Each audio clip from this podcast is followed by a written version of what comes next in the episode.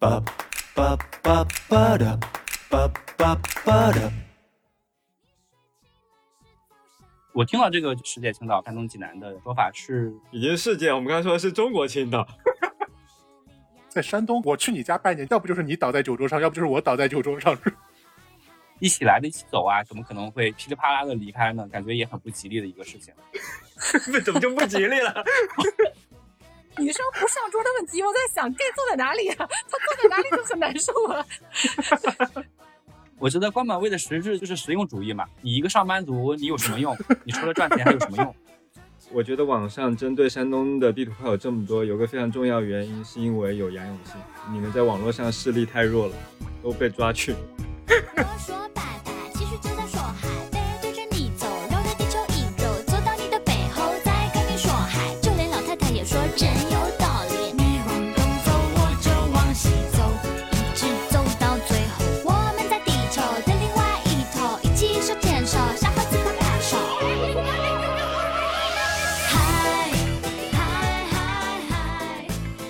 家好，这里是无用主义，我是查理，来自福建。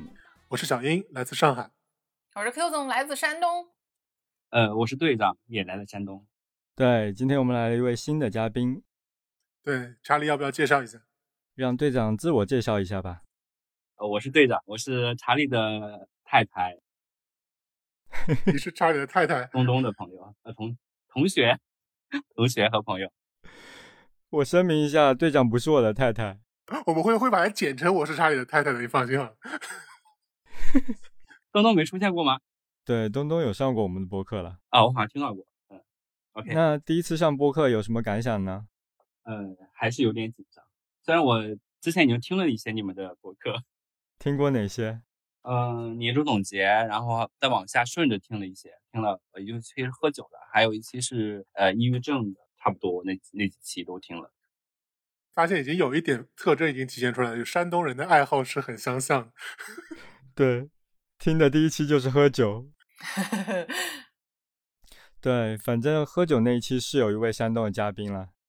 前面队长也自我介绍了嘛，他是山东人。那今天四个人里面有两个山东人，两个非山东人，就组成了二 v 二的阵营。今天要聊的话题也和山东人有非常紧密的关系。我可以加入对方，你可以加入他们呀。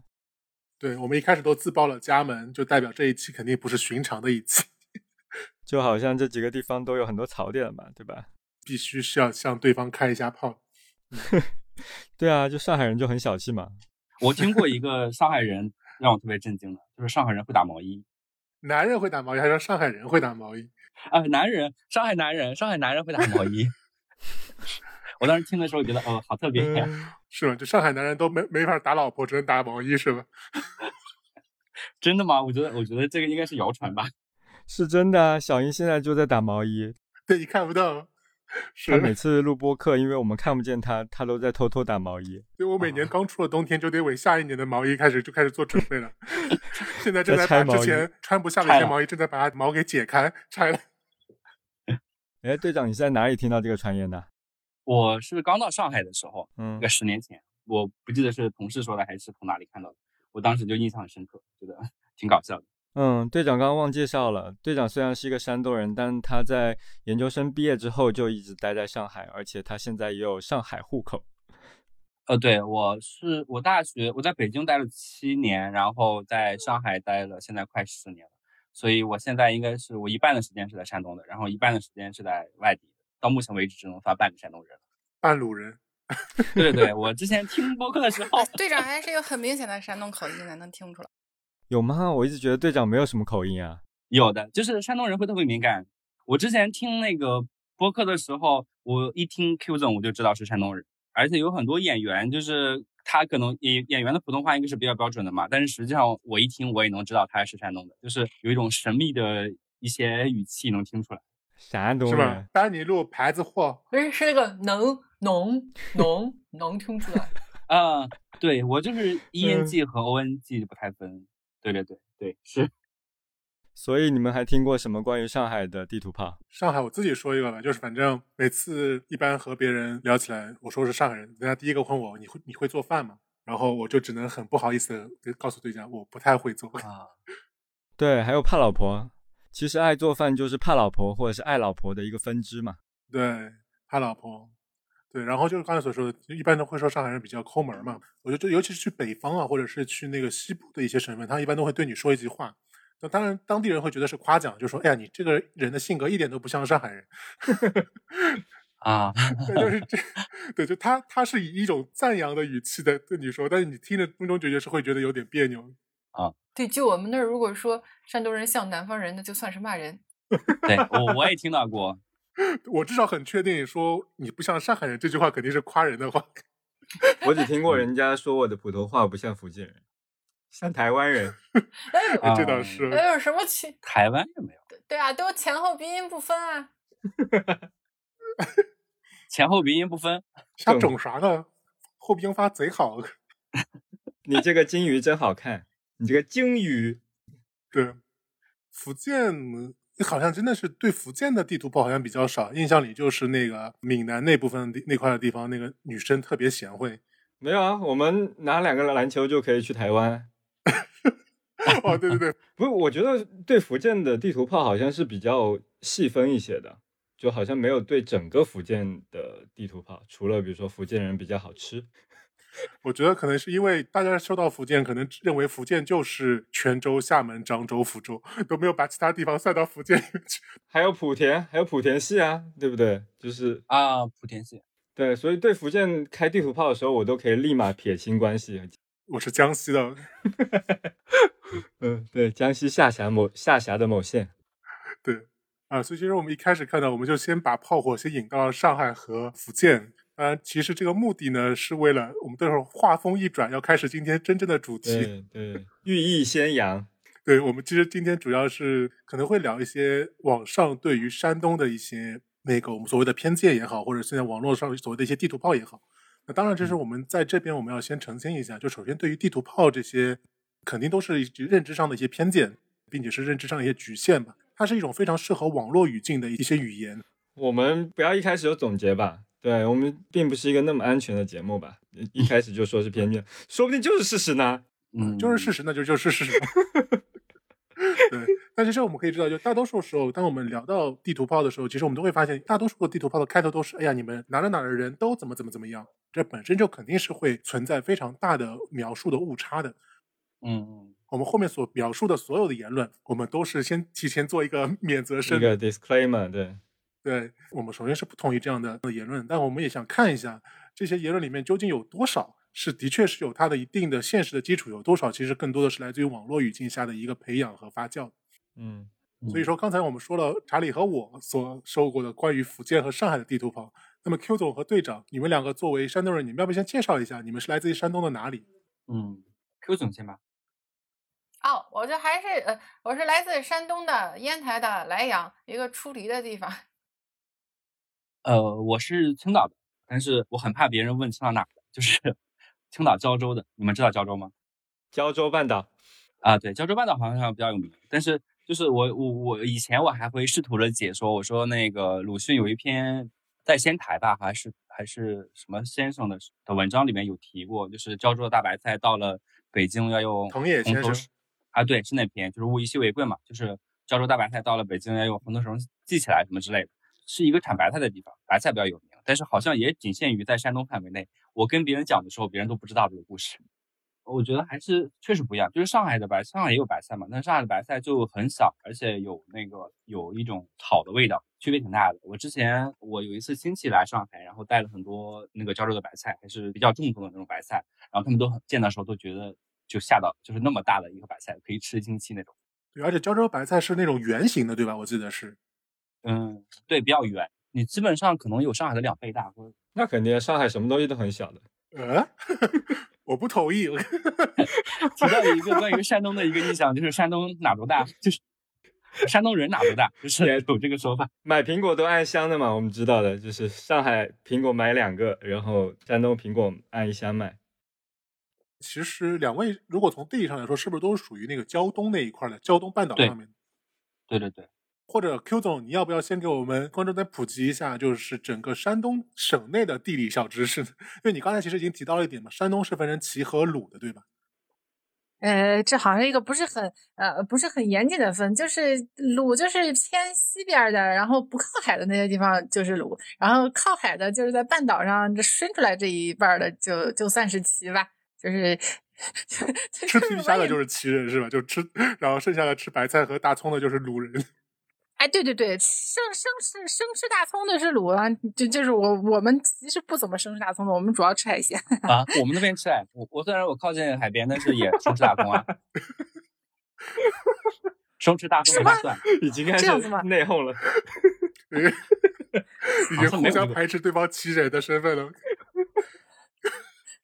不是，你知道莱阳跟胶州，莱阳跟胶州那个地位太接近了，就是那种呃一个挺洋气的地级市底下一个比较土气的县级市，然后就可能可能那个队长可能没有觉得胶州是一个土气的地级市呢。莱阳是烟台的第一市吗？对县级市，莱阳的上面是烟台地地级市就是县级市。啊，我我真的不太知道。那胶州呢？胶州是一个区还是一个市？呃，一个市是青岛下面的，但是最近几年都在传要变成青岛的一个区。哎，我们我们莱阳每一年都会传会变成青岛的一个县级市，就是每年都说我们莱阳要被划到青岛去，青岛会变成直辖市，但为什么是从来。因为我们想升级啊，我们想进那个洋气的那个门槛儿啊，我们觉得作为烟台的一部分比较土，作为青岛的一部分比较洋气。对青岛人本身很排斥，对对对，但是就你知道，就是我们看到胶州这种地方就比较那个五味杂陈，就感觉你青岛会不会觉得胶州不是青岛人呢？肯定会吧？嗯，就城里青岛的 本市的人应该这么认为吧？但是那个青岛机场不是要搬迁了吗？搬的就是胶州市啊，以后的青岛机场就是胶州。那你说胶州是不是青岛？那肯定是吧？那就跟上海的第四机场在南通是一个道理。嗯，嗯，北京六环那么概念吧？对差不多吧。对，所以就是就是同一个省里面，就是地域其实、互相鄙视链也是有的，所以就因为我们刚才正好说到胶东半岛嘛，就其实胶东半岛应该是分成潍坊、烟台、青岛、威海，对吧？四市。哎，你这个你自己知道的答案就不要问、哦抛出来问大家了。我不知道。对你比我都清楚。因为我现在正 Google 打开一幅山东省地图。对对对对，对，那除了胶东半岛还分什么？分鲁西南，对吧？鲁西南算是一趴儿。嗯，那除了嗯鲁西南，鲁西南主要就是菏泽、济宁、聊城、泰安、济南，对吧？你在看着地图，谁会知道这个啊？我的嗯概念就是，就是青岛那边坐火车从去任何一个地方都要经过济南，因为济南是一个往北南和西的一个必经的一个地方，所以在我们的当地人概念里，就是那个济南是一个核心，然后再往到我青岛之后就是一个终点，然后再往东的话就是烟台和莱阳，就是我从来没去过的地方。如果是说 再从那个济南再往西的话，就可能就是菏泽，菏泽就是靠近河南了，就是嗯，也也是山东的一部分，但是我也从来没去过，因为好像鄙视链的底端。不是不是不是山东的一部分。就是我就我家那边胶州那边还挺多，就是从西边过来人打工的，他们说的话跟河南的话嗯是有点接近的，确实是有点接近。啊，对，这边有个小知识啊，就是在解放初期刚刚开始建国的时候，其实聊城和菏泽它并不是在山东省的那个管辖范围内的，它当时啊是和河南的新乡这三个地方大致可能划成了一个地方，叫做平原省啊。这个省应该啊是在五一年还是在五二年撤省了之后，这两个城市它其实才划到山东的。所以原则上来说，这两个省它从文化圈来说，其实本身就是更加偏向于河南，尤其是豫北这个方向。嗯然后另外的话，就是原来在刚刚建省的时候，就是现在的连云港和徐州，它是属于山东的，但后来这两个城市被划到了江苏。其实那里反而是徐州和连云港，它会更加偏向于山东的这个鲁齐鲁文化圈的这个大的概念范围里面。这个 Q 嗯总应该有一些发言权吧？就是啊，我我也没去过鲁西南那些各个地市，然后但是要济南的话，他一般不会不太会觉得自己是鲁西南，他会觉得是鲁中吧呃西中偏中偏西那么一点点儿的位置吧。应该有一个鲁中的概念吧？鲁鲁中的概念应该就是济南吧？鲁中就一个济南是吧？可能是。然后呃，我因为我之前还还有一些那个江苏的那个同学，江苏的北边好像跟山东也是比较接近的。对，就是刚才所说的徐州和连云港嘛，这两个地方本身都啊是属于山东的。对对，我有同事也是在那个北边的，所以他们的饮食习惯就很接近山东。嗯，对，对，所以如果是苏北的人朝山东开地图炮的话，就非常的嗯就没有什么意义了，这这这欺师灭祖。那就是忘了本，你知道？对，苏北应该没有资格开地图炮吧？对我是属于半个苏北人。我听到的都是上海人开苏北人地图炮，哦，是苏南人先开的，我我们只是继承了苏南人的优良传统。我感觉苏北是弱势群体，就是被被攻击对象。对，当时我们听众如果听到这边，应该其实大致对山东有一个大致的印象了。这至少可以很明显的听出来，它是分成两派的，一个是胶东半岛上的一派，另外一个是胶东半岛外的一派，以及一些大家可能山东很多山东人都没有去过的，比如像聊城、菏泽这一派。嗯，这些地区也是有经济上的差异的，是吧？对，主要是因为经济上的差异。对，因为你像我不知道莱阳那边有没有一些韩国企业，你像青岛的话，韩国企业是很多的，就是九十年代之后，很多韩国企业到这边来开设工厂，所以也一定程度上带动了当地经济发展。啊，我知道青岛那边特别多，我们莱阳没有那么多，莱阳但是有很多那种啊、呃出口的农加工农产品的工厂，莱阳荔呃，枝，朝面向日啊韩的，但是但是我们这儿太偏了，所以那韩国人应该在这儿待不住，嗯，直接在这儿待的比较少，嗯，你们这边没有大白菜，怎么做泡菜啊？都产的都产的，对，很很多韩国人是从山东过去的，所以当时投资的时候，韩国人就最先到了青岛这个地方，可能是他们的有一些人的可能祖先可能跟这边关系比较密切，所以回青岛这边的比较多。当时我是有听说这个说法，所以宇宙的中心在韩国，韩国的中心在山东，是吧？对，就有一些电，你像韩国现在有一些演员，呃，有一些比较年纪大的演员，或者是有有一些的祖籍就是在山东的，但是我我现在想不起来了。就是早年嗯间有一个韩国电视剧叫《爱情是什么》，它的女主角好像她的祖籍就是山东。完完了，那个韩国人为什么那么讨厌的原因找到了，因为他们的祖籍是山东。东北人为什么会被开地图炮的原因也找到了，是吧？他们的祖籍。我刚刚听出队长和 Q 总的口音，山东。山山东，山东人，嗯 对，山东。哎，所以两位胶东半岛来的山东人，那你们有没有遭遇过一些对于山东的地图炮呢？我好像没有，就是我觉得我遇到过的一些提法对山东还是比较正面的，就是比如山东人老实啊，山东人实诚什么之类的，大方啊这种方面的，然后能喝酒对我也不是一个负担。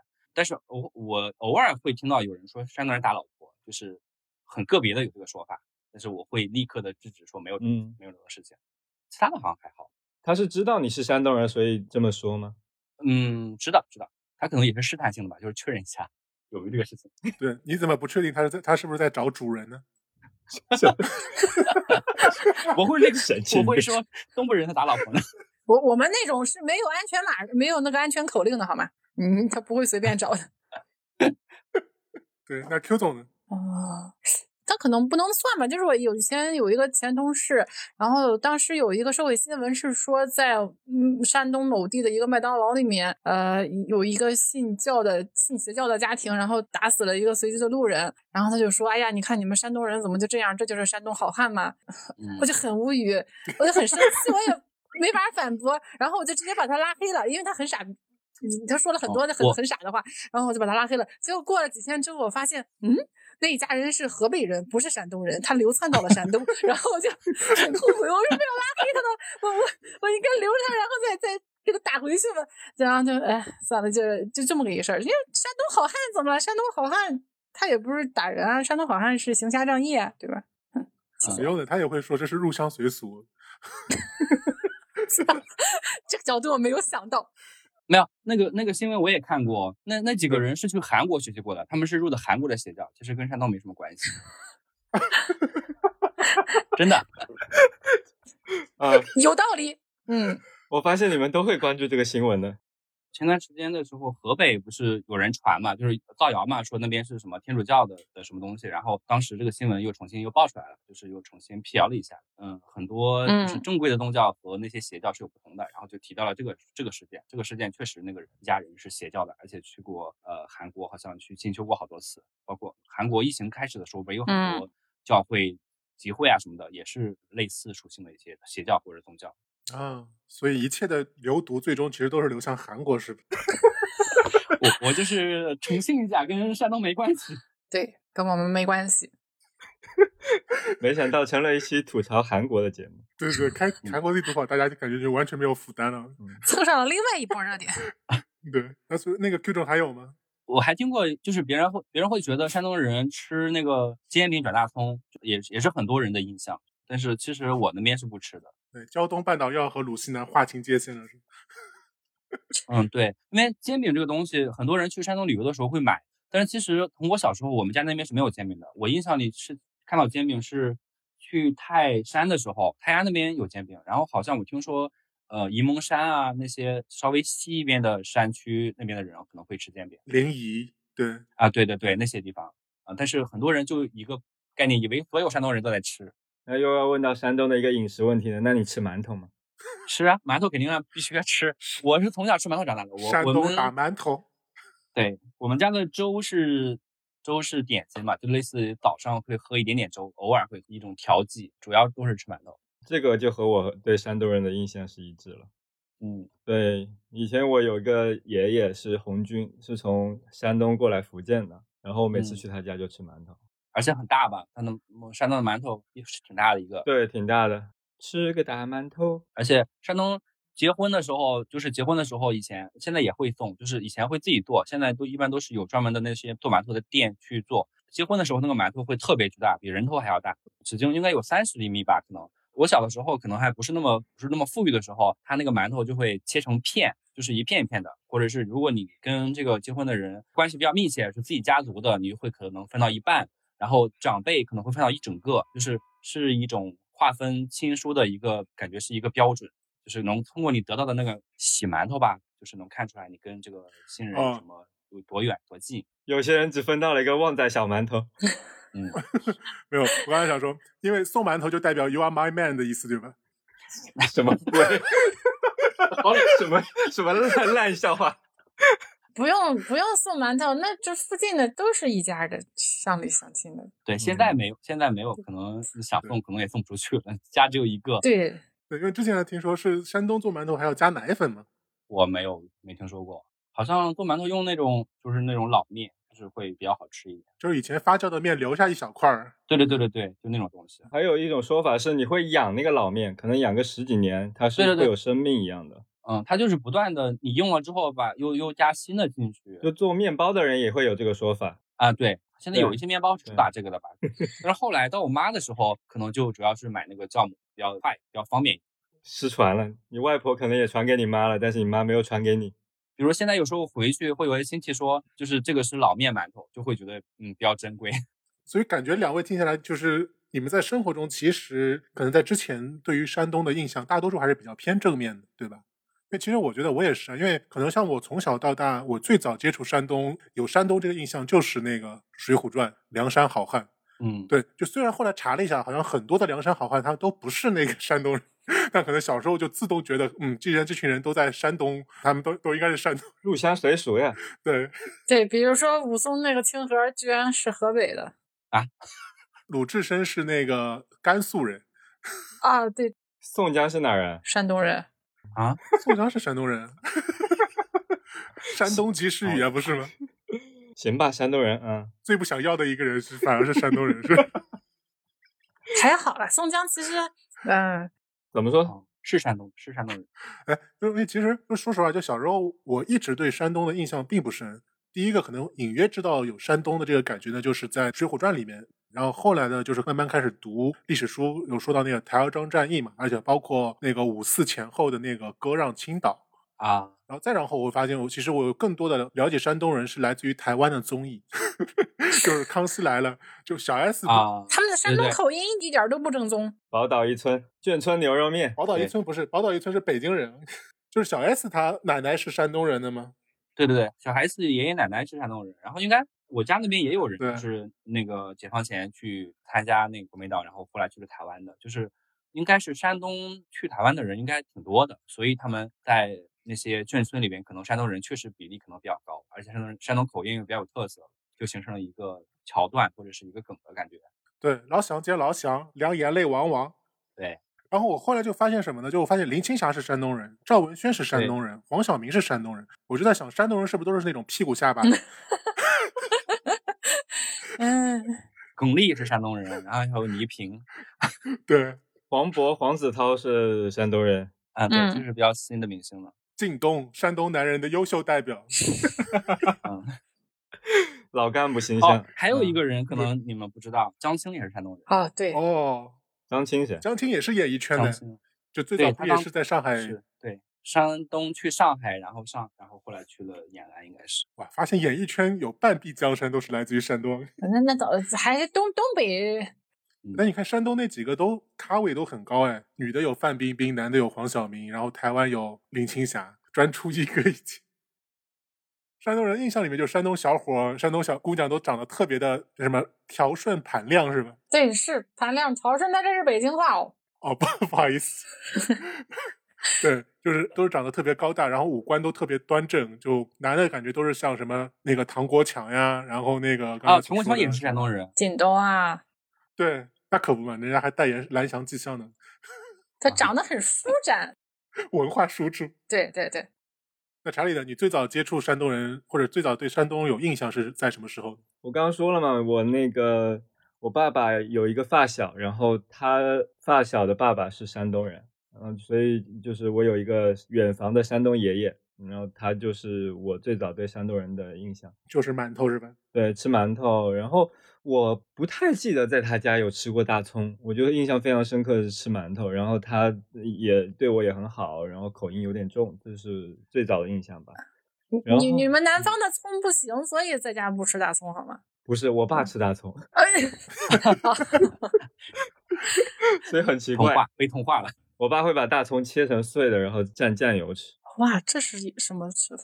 那个还好，凉菜。他当药吃的呀，他不是他不是蘸酱。就是我没看到其他福建人家里会这么吃大葱，我家还会吃香菜拌酱油，也当做凉菜。怪不得你说你从小在家没吃过什么好东西，不仅没吃过好东西，还吃过一，真是没吃过啥正常东西。连正常都谈不上。但我小时候也没吃过东西这些东西，是我爸好像年纪大了之后才开始吃这些，不知道是哦，那就是偏方啊。那那那我爸的偏方是把蒜要泡在醋里面，还不是腊八蒜那种，泡一两天拿出来就吃，哎呦，嗯也也挺够的。反正我觉得养生文章就是把家里的各种厨房里面能找到的瓶瓶罐罐，然后做排列组合。嗯，啊，对对对对，对，这是我最早的山东人印象。所以对于一个福建人来说，我应该是很早就接触了山东人的，因为我自己出来工作之后，发现其实身边的山东人也挺少的。然后说起来有点不好意思是，我是做这期节目我才想起来我的，我其实以前是山东人家的女婿。哎，往事不堪回首者。对，对，就是选择性遗忘了是吧？原来我和山东人是有非常深的那个渊源的嘛。但，你没去过吗？你没去过山东吗？没有，那个酒席也是在，也没有回山东办嘛。一般山东还会要求办一下。哦，因为他们家也在北京生活很久了，嗯，实际上他们也很久没有回山东了，所以没有回山东办酒席。嗯，哦所以就是我当时我的岳父岳母是山东人嘛，虽然他们在北京生活很长时间，但是他们的口音还是非常山东。是你老婆和你分桌吃饭，你发现了吗？你家他们一共四个人分什么碗？四个人就我和他爸在桌上吃饭，他们俩在厨房吃饭。嗯，对，就是我现在记得的就是，呃，饮食习惯确实很山东。我我记得也是吃馒头、吃包子，然后吃那种大块的卤肉。我不知道山东是不是会自己做大块牛肉，会自己去卤。哦嗯，哦，这个这个不算特别特色吧，但是确实会有。有的地方会做，不是很普遍。嗯，但我在其他地方都没吃过。对，总之对于山东的最深刻的印象就是馒头吧。嗯，然后除此以外，就是山东高考非常难。嗯，听过好多山东同学说，你怎么知道？就是山东的高考是地域模式，不是很多人都知道了吗？对，因为考生多，所以其实山东人在全国的比例应该有百分之十。应该没有吧？将近百分之十。嗯，差不多了。就反正山东算是一个过亿的省份，一个是人口也多，另外一个地理面积在华东的那些省份里面其实也算是大的。嗯，对我在我在查资料的时候，我还发现了一个非常让我让我感到有点惊讶的知识，就原来山东、上海、福建都是属于华东地区的。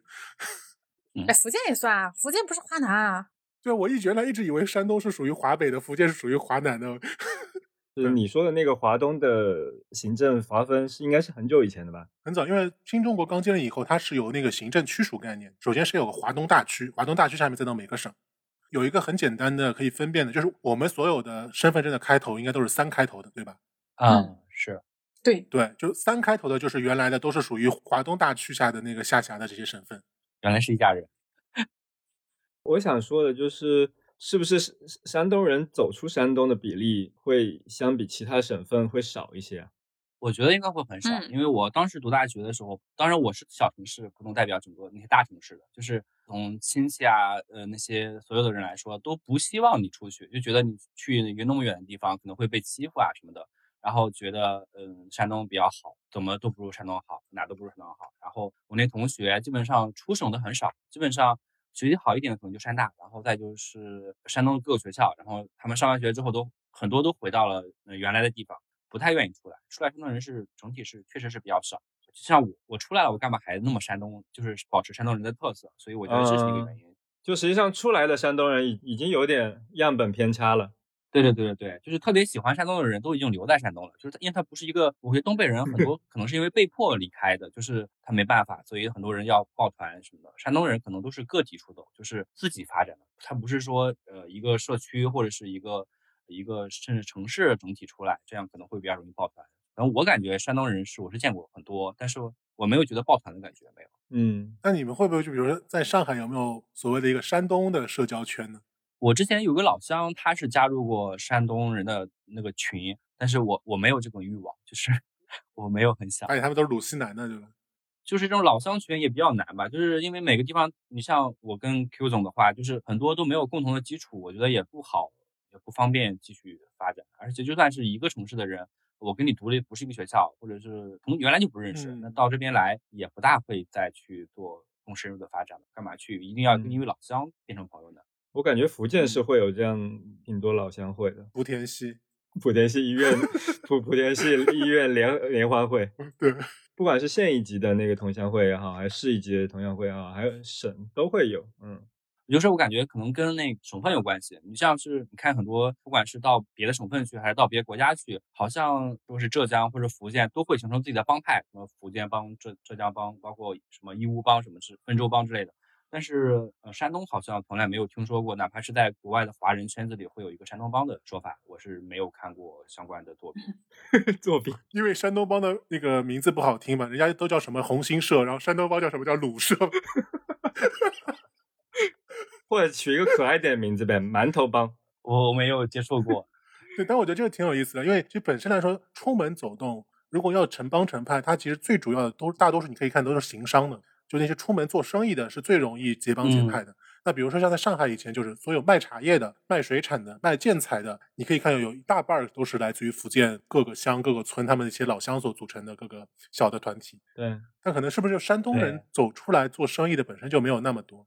嗯，应该是，就是山东人总，嗯我觉得，反正我感觉是总体是不爱出来，就是你像很多他们这些做生意的都会带亲戚嘛，就是自己做大了之后会带亲戚啊，会带邻居什么出来的，嗯就是往外带，那肯定会形成帮派，因为你本来就是一个相熟的人，你再过来上海之后肯定也会相熟。但是山东好像我感觉都是个体，都是个例，也很少会带就是亲戚出来。对，而且因为山东可能本身相对来说资源比较好嘛，因为大多数像这种行商，像浙江，尤其是温州啊，包括福建，包括像以前这种义乌，都是因为实在是都是山区嘛。你如果只是靠嗯种地、靠农业是很难养活自己的，不得不出来经商。像那个徽商也是，对，对于山东人来说，走出来是一个更差的选择吧，不像像其他地方走出来是一个更好的、有更多机会的选择。嗯，有这种倾向。那所以 Q 总呢，你作为一个走出来的山东人，你身边山东的朋友多吗？我上我上大学的时候不喜欢，不太喜欢跟山东人玩。然后我们有山东人的那个版面，然后你就是也有去跟那些同大学同学山东籍的聚会过，但是感觉他们有强烈的书呆子气。然后我是 自认为比较 活泼的那种人，然后我就觉得那那种书呆子气呢，可能就是那种呃中规中矩的呃所谓的中庸的路线，然后要呃好当一个好学生，要守规矩，类似那样的一个气氛。那我我就不太喜欢这种气氛，嗯所以是不是山就是山东人都会比较正经一些，相比其他地方的人？嗯，嗯对，嗯，因为他有有一点要求自己要做个君子吧。嗯，因为从小家庭就教育，对，我觉得就既然说到这一趴，要不我们就正好就切入到我们下一趴的内容吧。上面呢，我们是聊了一下可能查理和我作为外人对山东的一些认知。那其实下面我们正好是罗列了一些我们在网上找到的对于山东的地图炮的一些描述，也正好请两位山东的同学来验证一下，或者是反驳一下这些描述。那嗯要不就这样，我就一条一条说，然后你们两个就可以说一下你们对这些论点的描那个观点的。是真还是假？对，嗯，你可以有感情一点，就是 什么叫什么叫有感情一点？真的假不了，假的不能真。山东人真的都是管本官本位吗？整个都是管本位了。管。对，那我们先说一个最简单的、最小的，就是山东省内是有比较强的鄙视链的，对吧？比如说山东、济南、中国青岛这种，啊，对啊，这个题由队长来回答。对，由青岛人来回答。我觉得还好，可能是因为呃青岛确实经济发展还不错吧。我听到这个就是山东呃什么呃世界青岛、山东济南的说法，是我到外面之后已经世界，我们刚才说是中国青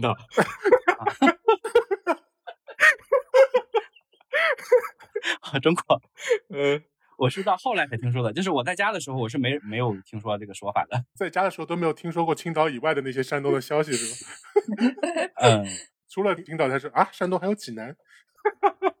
我我们青岛不是一直是山东的省会吗？嗯，那不就哦跟上海一样，上海以外，他他都搞不清楚这什么啊，山东不是东北的吗？但是上海人这个地理，但其实本质上是有这么一个鄙视链存在的，是吧？或至少就是济南和青岛是相对来说不那么彼此不那么对付的。对，哎，Q 总，你不是在济济南待过吗？你能够描述一下从济南人的视角是怎么看青岛人的吗？不不做评价，免得坏了我们济南人那个老实人的形形象人，不方便评价青岛人觉得青岛人也是老实人，都是老实人。啊。那没有吧？青岛人应该觉得自己还是很开精明放的、很先进的，没有没有精明，但是是没有到精明。走在时代先端前端的吧？对，精明不是一个好词，对山东人来说，就是如果你说一个山东人很精明，对对，就是一个有点贬义的感觉。没错，对，就说你这人好像上海人。南方人统称为南方人。所以第一条是成立的，是吧？在一定程度上，哎，第一条是什么来着？鄙视链。鄙视链。对省内鄙视链。哎，这个在哪个省都成立，确实成，立。这这肯定是有的。我觉得不是一个什么嗯只存在于山东的。对我我觉得可能有一点点，但是我觉得跟那个江苏江苏的鄙视链比，我觉得要差很多，就是温和很多，就是没有人主动挑这个事情 啊，，对对对对，都是都是外地人在 挑，本地人其实没有任何感觉上的感受，它不像是苏北或者是苏南的内斗这么厉害，就是外人在讲，但是山东人好像不是很在乎这个东西。哎，这个和上次嗯馒头说的是一样的，就是其实对本地的人都不是不是很感能感知到这件事情。嗯，是感觉是被当成了段子。对，很多的这种偏见或者地图炮，它肯定都是把某一些差异或者某一些观点给无限放大化了，放大成了一个可传播的观点，这个是很正常的。其实后面说到很多的例子，我相信其实都不是普遍的印象。就比如说春节时候，那个网上传了一个视频，是山东的小孩儿过春节得向长辈磕头要压岁钱。嗯，就这个，请两位山东老乡证实一下，这个事儿是存在吗？存在呀，我挺好奇的，队长，你们那边有吗？有啊，啊我有啊我，因为我小时候在嗯农村长大的，讲讲就是还挺普遍的。就是以前过年的时候，就是我小时候就不爱参加这种活动啊，就是我不是很有代表性，但是我能我见过一些，就是当天晚上一般过年是十二点吧，北方的话就是十二点大概是算过年，就是大概十一点半可能吃饺子就算开始过年。然后吃完饺子之后，呃，那些男性的，包括家里的小孩、大人都要组成一个队伍，然后去村里辈分最高的人开始拜年，就是会转一圈，是要磕头的。然后比如说，嗯，家里内哎部，你那像我，我不好意思，我打断问一嗯下，村、嗯村里辈分最高的是指自己的亲戚吗？还是说整个村里面不认识的人里面辈分最高的呀？是你同族，一个村里怎么会有不认识的人呢？没有，是只有同只限同族，同族就是比如，嗯、你哦姓王，那就是纯是王家，而且你其实都姓王的话，可能一个村里可能也有不同的不同的分支，反正你你知道你是你是哪个派系的嘛，嗯，一个祖宗的还是那就是亲戚嘛对，一个祖宗的去挨着拜年。所以这个在农村还是有的，对吧？对，以前的农村比较好实现，就是你现在你如果在城市里都不可能了。你像比如说，你像现在我叔叔、我伯伯都到那个城市去了，那怎么可能半夜出来到另一个小区里去串门呢？根本不可能了。打车太难了，对啊，你半夜也不可根本就不可能出去一个。晚上就在全程打车磕头了。对，这我所以，我应该是最后见过这些习俗的人，以后我估计也不会有。所以网上传那些好像也都是回农村吧，就是在城市里一般不会有这种习惯。但是我比如我小时候在自己家里，就是给爸爸妈妈过年的时候，就是我们有一个类似于一个家谱的一个东西，上面会有各种祖宗的名字，嗯然后在那个前面我要磕头，比如说还要一边磕一边说话，就是什么给爸爸磕头，给妈妈磕头，然后磕完之后就会给压岁钱，如果你不磕的话，基本上是没有，是 而且可能会逗你。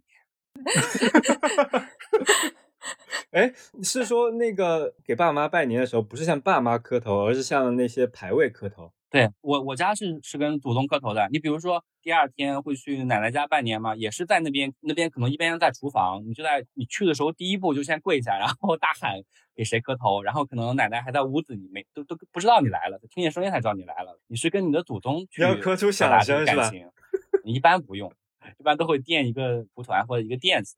你得嗯磕出响声，咚咚咚。要刻出响声，万一家里铺地毯怎么办？可能更早以前可能是有，那这这条其实算是真的了，是吧？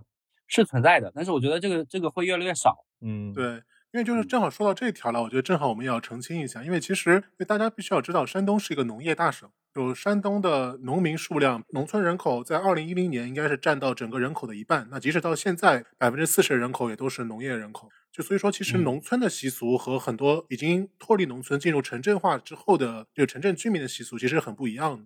就大家可能在网上看到那种集体磕头呀，或者说是给长辈磕头的这些，有可能他们更多的是还是保留了一些农村的习俗，对，但可能嗯比如说像进入到城镇定居几代之后，他的生活习惯其实应该在全国应该都差不太多了吧，是吧？Q 总，作为一个胶东城镇的居民，要不来表述一下你你小时候过春节的回忆？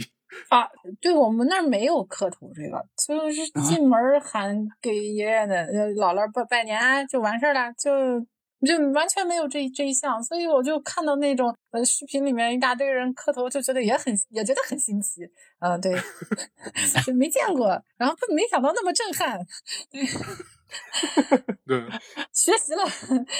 所以就就看到很多人骂这个事情，然后我就有一种既就就既是在这个被骂的对象，又是一个旁观者，然后嗯，就是很生气啊。对，虽然今天不过嗯现场听了一下以后啊，我觉得哦，真的是有人从那种习俗里面走过来的哦，原来确实是有很大一部分人是经历过那个仪式的。嗯对，而且嗯包括可能现在山东农村本身还是在那个经历这样的习俗吧，但是可能就是从嗯我个人的角度啊，因为我知道至少在中国还有很多地方其实还是保留这种习俗的，就包括甚至很多南方，像大家以为的非常开放的广东或者说是福建，比如说福建的闽南的农村，或者广东像潮汕甚至湛江这些地方的农村，就他们的初嗯一也是要祭祖的。也是要全家族一族的人，不管男女老少小孩儿，都要去祠堂，或者说是家里有供奉祖先的这种牌位，全家都是要磕头的。嗯，甚至包括嫁过去的媳妇儿也是。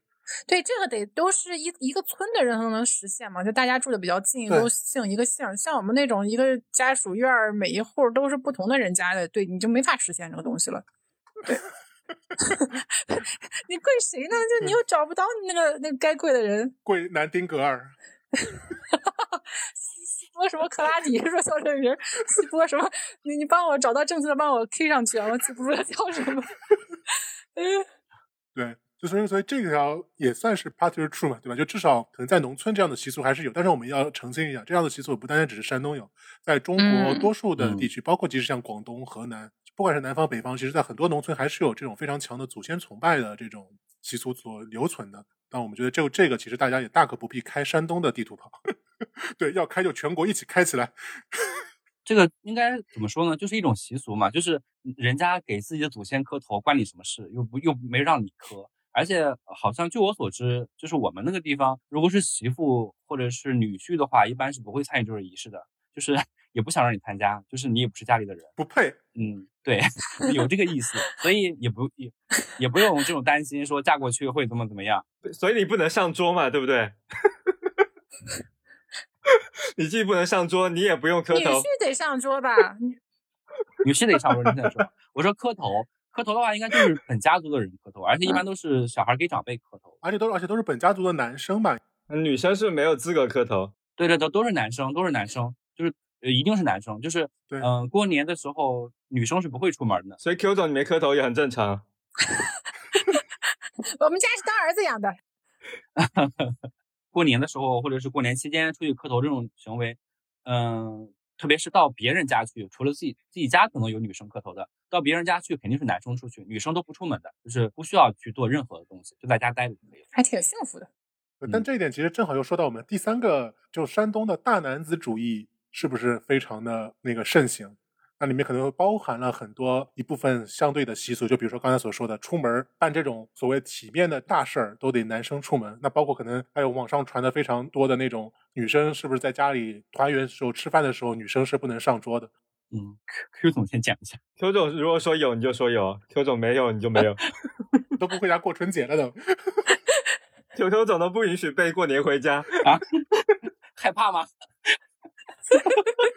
呃，对，就我我们那个个先说不上桌这事儿，我们我们家没有什么女的不能上桌的，因为我像我们都是在姥姥家过年的，因为我我我爷爷奶奶家是苏北的，所以我也回不去，所以完全就一个母系氏族，就感受不到那个不上桌的，长龙不压地头蛇。对对，所以就就从来没有感受到那个区区别的对待。老爷上桌吗？呃，老老爷可以上桌，母系是桌，老爷在厨房吃饭。所以然后做饭的话也是男女都都要去做饭，也没有只有女的在那儿做饭的情况。嗯，相对来说比较平等吧。嗯，前面前面一个问题是什么来着？啊，抛头露面的事儿，呃，是不是就就出去谈大事儿什么的？我们我们先把上桌吃饭这事儿给再聊透呗。对然后队长呢，你的经验呢？啊，对，是诶，好像嗯，确实是因为嗯，如果是自己家里吃饭，肯定是男女同桌的嘛，就是不管是就是比如说儿媳、什么公公啊、什么之类的，全都是可以上桌的。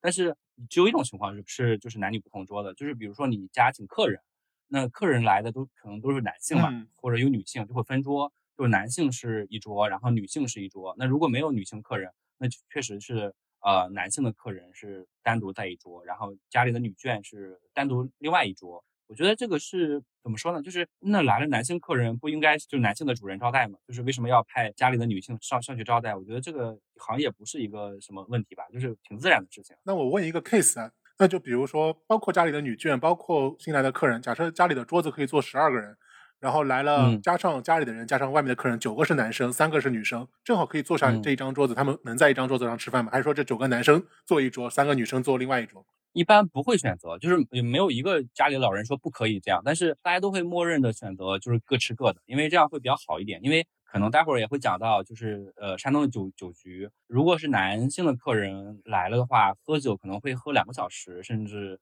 更久，就是他们会互相的让来让去，有这个局面，然后到最后可能菜都凉了，然后你还在喝酒。那你想想，女如果女生一起上来吃的话，她是先吃呢还是后吃？是吃凉菜呢，还是先把菜吃光？是一个很尴尬的问题。我觉得女生单独的一桌挺好的呀，你吃的也是全新的菜，然后你你吃自己的，然后不挺好的吗？就是为什么要在一起吃？如果女生表示我也想喝酒呢，不醉不归。嗯那可以啊，我觉得如果融入的进去的话，可以，就是说，比如说你很熟，然后来的亲戚你也很熟，你是可以的呀。一般家里的长辈也不大会阻止你，但是一般好像，呃，山东长大的女生会有这个觉悟，就是说，嗯，觉得这不是一个好事情，就是 你熟，你可以私下出去去 KTV 去那些场合去喝，但是在家里的长辈面前还是还是分开，因为那个男性不是冲你来的嘛，就是可能冲着家里的男性长辈来的，那肯定不不是你招待，就是对应的人是要招待的，就是还是挺明确的。你比如说我姥爷的话，他的呃外甥会来给他拜年，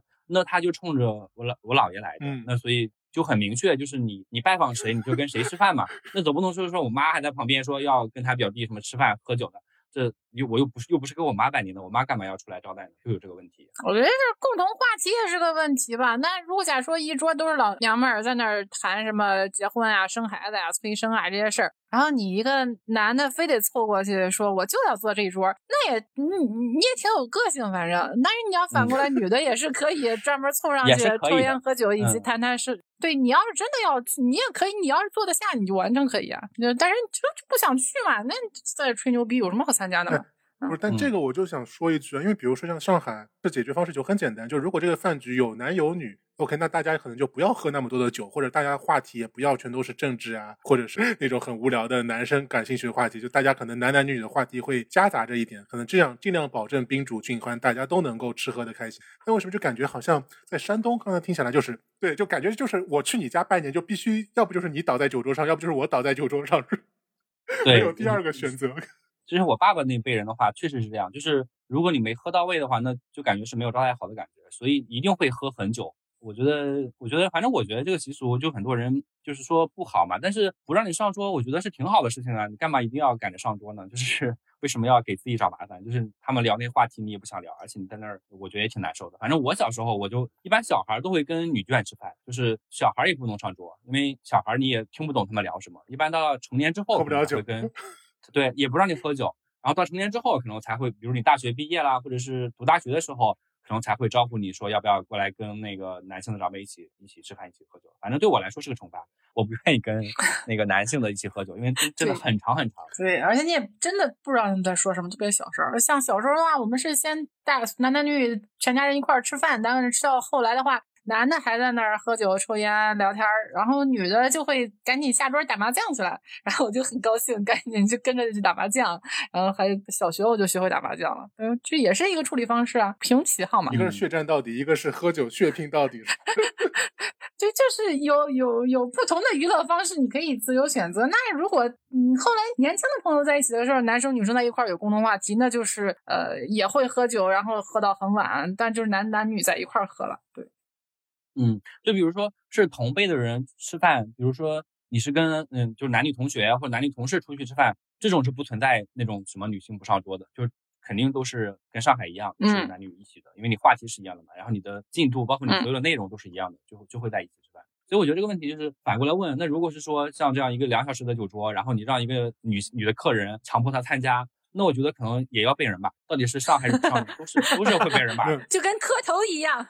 对，嗯，我们上来就比较简单，就是喝到一半，女生就就说我吃完了就走了，包括小孩也是嘛。小孩和女生如果说哎呀我不想喝酒了，他们吃到一半就自己就撤席了，嗯，然后剩下哦男生再继续喝，但山东人是不许的，你太没礼貌了。对，不许。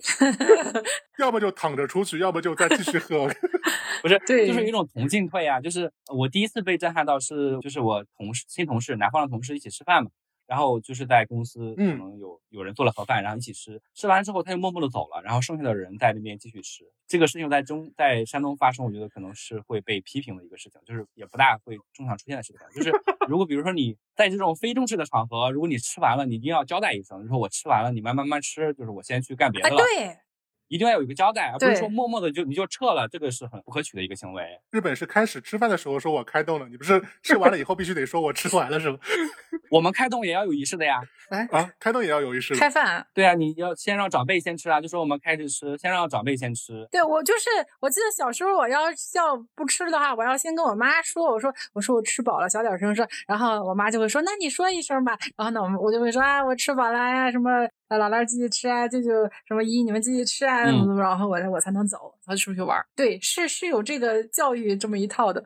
我觉得可能我们家也会有这样一套的教育，但是没有贯彻的那么彻底。就是你不说嗯，人家也不会怎么样。但可能山东就是非常会重、非常重视这一点吧，是吧？他是礼嗯貌的，或不说会被揍是吧？小孩说对，，因为不懂礼貌，反正是。已经是一种不好的行为了。就是你你提前离场，就算你说了，也是一个不太好的行为。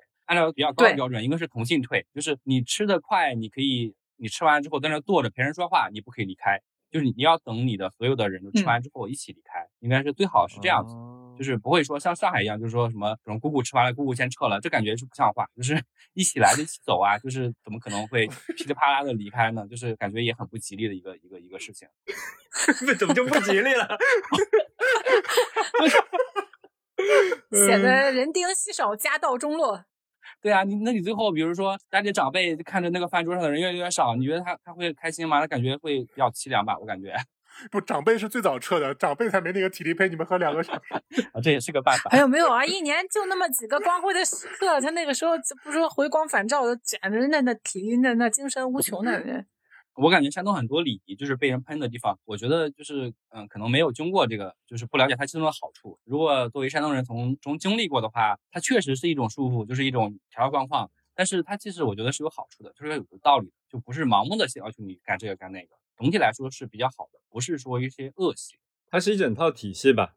我觉得就是就是你首首先首先是你这个酒局提前离席是一个不礼貌的事情，所以可能就考虑说你女女生可能不愿意在那么久，然后就直接不让你上桌了嘛。就整个整个它形成了这样一套氛围，但是传到外面就直接被简单化说女生不允许被上桌。我觉得是这样，就可能就是它会有非常多的前提条件嘛，就是前提条件一就是这个桌上的人必须共进退，二共进退的前提是必须得有人喝趴下。对，所以说其实是在一定程度上保护了女生，是。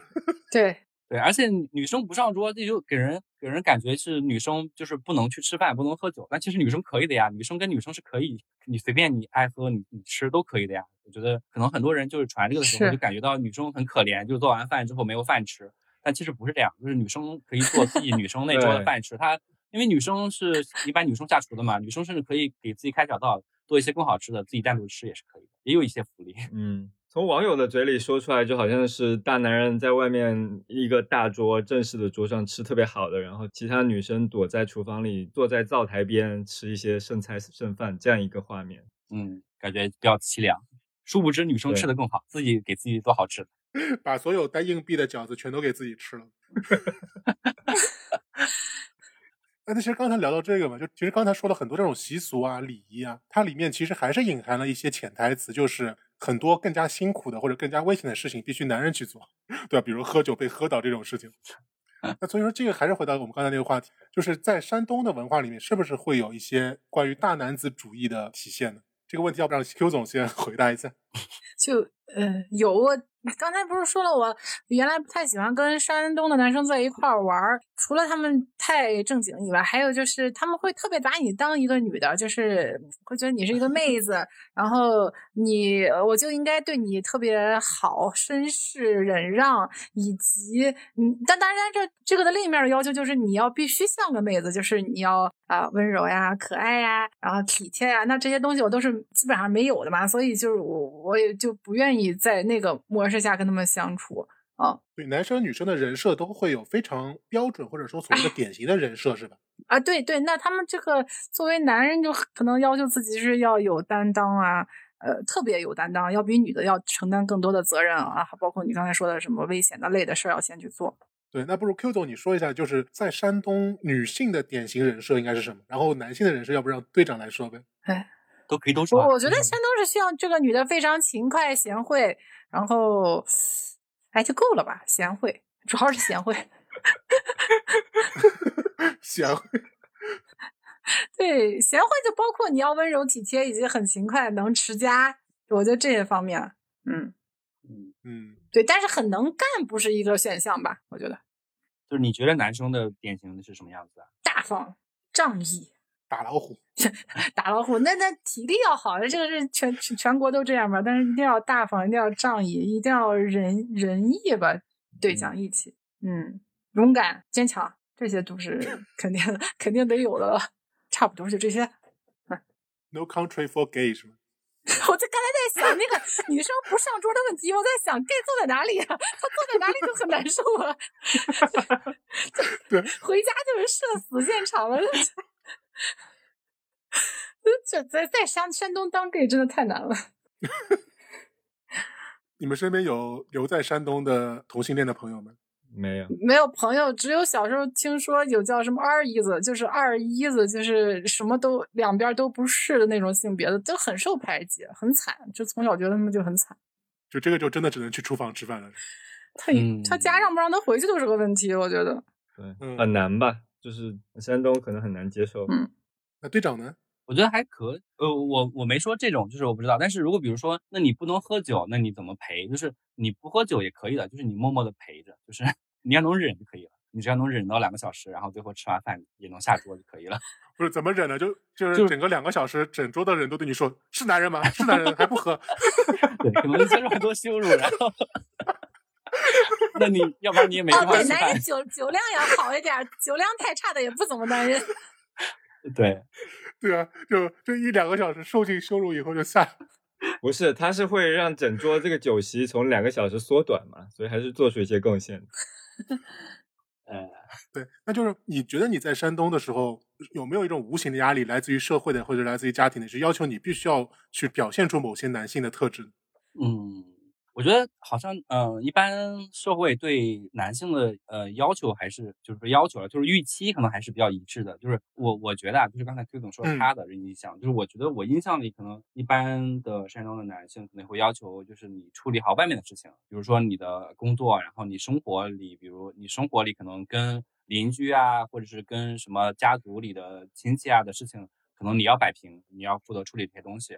然后女生的话，相对来说可能就是偏呃内务一点，就是偏家里的事情，因为外面的事情很烦嘛，所以我觉得可能男性来处理外面的事情是比较基本的一个要求，有有这个预期。女性的话，就是看可能再把家里管好就可以了。就比较传统的男主外女主内这种感觉，对吧？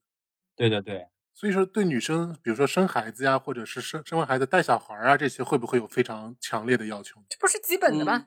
基本的，就是嗯、呃 你连个孩子都带不了，你还是人吗？对对你还是女人吗？你连个孩子都带不了，嗯，那比如那丁克呢？丁克家在山东能够坚持得下去吗？丁克就不是人，不知道亲戚里还没人有。吓人。嗯反嗯，就是那个，比如说，就是带孩子的事情，反正跟现在的其他城市感觉再稍微比我们大长一点点的人人，其实爸爸也是不发挥什么作用的。但是到我们这代人，好像我感觉我身边的朋友，爸爸好像发挥了越来越多的作用，就是晚上可能会起来喂奶什么的，就感觉有一个很好的转变。就是我不知道现在山东的男性是不是这样，反正以前的话，就是基本上带孩子是呃妈妈的事情，或者是奶奶的事情。山东有一点很好，就是奶奶会非常乐于照顾小孩，就是她会不辞辛苦的去帮那个儿媳妇去带小孩，算是一个优点。嗯，啊，是奶奶带小孩儿，但比如说上海一般这边都是外婆、外公带小孩儿。嗯，对，山东一般是奶奶，除非是说奶奶可能身体不好呀，或者是什么情况，那外婆也会来带，主要的责任是奶奶，嗯，一个蛮蛮有力的助手的感感觉。哎，我觉得这也挺有意思的。这可能是不是也是一种究竟是女权社会还是男权社会？这是谁家的孩子？对对，这这究竟是谁家的孩子？对因为比如说像上海这种，为什么一般会是外公外婆带呢？就是因为婆媳之间嘛，终究是会有一些隔阂的。那带孩子中间很多事情，尤其是一些老人家的观念，在年轻人看来就有些有很多问题。对他虽然是嗯好心，但是年轻人不愿意接受，那中间就会有很多矛盾。那既然是嗯这样的话，老婆就会说：“OK，那就如果是这样的话，那就不要你的爸妈来带，就我的爸妈，反正是我我自己和我自己爸妈吵架，至少是认为是自家人嘛，就不会伤到真感情。嗯但是如果是婆媳之间，就可能中间会就会牵扯出非常多的问题。对对对对对，是是有是有很多问题，但是有道理，有道理。会有问题，但是好像也还好。就是如果你生孩子之前跟婆婆的关系还 OK 的话，那这个过程中其实也不大会太大问题。而且可能就是婆婆带孩子可能不会带很久，看每个人的决定吧。就是如果你觉得有不好的影响，那你自己来带嘛。嗯，哎，那这个我再顺便问，那比如说在山东生两个孩子，要一个跟着爸爸姓，一个跟着妈妈姓，这种是完全不能接受的吗？嗯，我好像没听说过，不能说不可以吧，但是比较少见。就是因为你周边没有这种人啊，那你干嘛非要去标新立异的去做这个事情呢？对你自己来说就是一个蛮大的压力，感觉是一个给自己找麻烦的工作。嗯，说到这点，是不是说对于山东人来说，规矩是挺重要的？队长一直在提到这件事情，就是你标新立异或者和其他人不一样，是在给自己找麻烦。对，而且一定要共进退。嗯，对呀、要冒很多风险。有这种倾向，就是孔子的核心思想不就是中庸吗？你不要去做那个花枝招展的，额外去招蜂引蝶的人，就你就跟大家一样好好的，然后比大多数人好，山东人的一个普遍的比较正确的一个标准吧。就所以，就算你是比别人强的话，你也最好是不要表现的那么出风头，你就最好是表现的跟别人嗯差不多。嗯，嗯，或者你默默的强，就是你你不要天天的到处说我很强，我很强，就是天天说我很强，我很厉害，就是这就会比较招生的人讨厌。对，所以说像什么 Superman 这种，在山东就很瞧不起，是吧？就是敢号称自己是 Superman，在胸口说自己很强，对，应该叫 Average Man。连 连那个 Supreme 听起来都很都都很傻，你知道吗？那些潮对牌儿。就是你在这样一个环境里面，你经常说自己很强，也获得不了好处，所以你就不会这么做了嘛。嗯，谦虚是美德，从小教育就是这个嘛。我觉得这不是山东的问题吧，就中国中国社会也不是特别鼓励那些标新立异的人。我觉得美国可能相对来说会对好一点。对，我是感觉就是，呃，虽然整个中国其实过去是非常传统的，但是现在好像整个国家在慢慢变得更开放一些，但是山东还是嗯像过去一样传统，所以可能在这中间就产生了一些割裂。对，而且因为就其实我觉得这个又会再切割啊，就是网络语境和现实生活的语境其实还是不太一样的。对，就你看那些，不管是网络上那些 UP 主也好，还是网红也好，在生活里面，很多人其实说话都说不太利索，都是很腼腆、很很中庸的。但是在网上，可能为了那些观点的传播，他必须得把这个观点打磨的非常的偏激，非常的非黑即白，对，对非常的 aggressive，他才能更加利于去传播。很多时候就是当我们在网上去接触一个观点的时候，和在现实中看这个人实际表现，其实是会有非常大的差别的。对，那所以刚才其实队长呃 Q 总都说，其实，在山东就感觉大家其实对自己的一个形式标准，其实是有个所谓的相对来说比较统一一致的一个规范的，比如男生应该是怎么样的，女生应该是怎么样的。但是在这种情况下，会不会对于个体来说会有一些不必要承担的压力呢？我不知道像这这方面，Q 总，你对山东的这个男女分工的这个文化，对你来说有没有造成过一些困扰和一些有意思的事情？嗯，困扰我，可能我性格形成变成这样，就都怪大男大男子主义。因为我 我那个岁数，就是我们那会儿就自己家只能生一个嘛，那我就是一女的嘛，那我我爸还是比较喜希望自己有一个男孩的，那就是呃希望我能跟男孩的表现一样好，那那我就觉得好像能像男孩那样的话，就是一个好的事情。那我在各方面说话形式以及啊，当然学习成绩这些都会争取，呃，跟男的差不多，不比他们差。最后就很大大咧咧，很嗯男男孩男孩气。那这个时候你再被那个山东那个好女人的标准这么一笼罩，你就觉得呀，也不是个好女人，嗯，也没变成一个男人。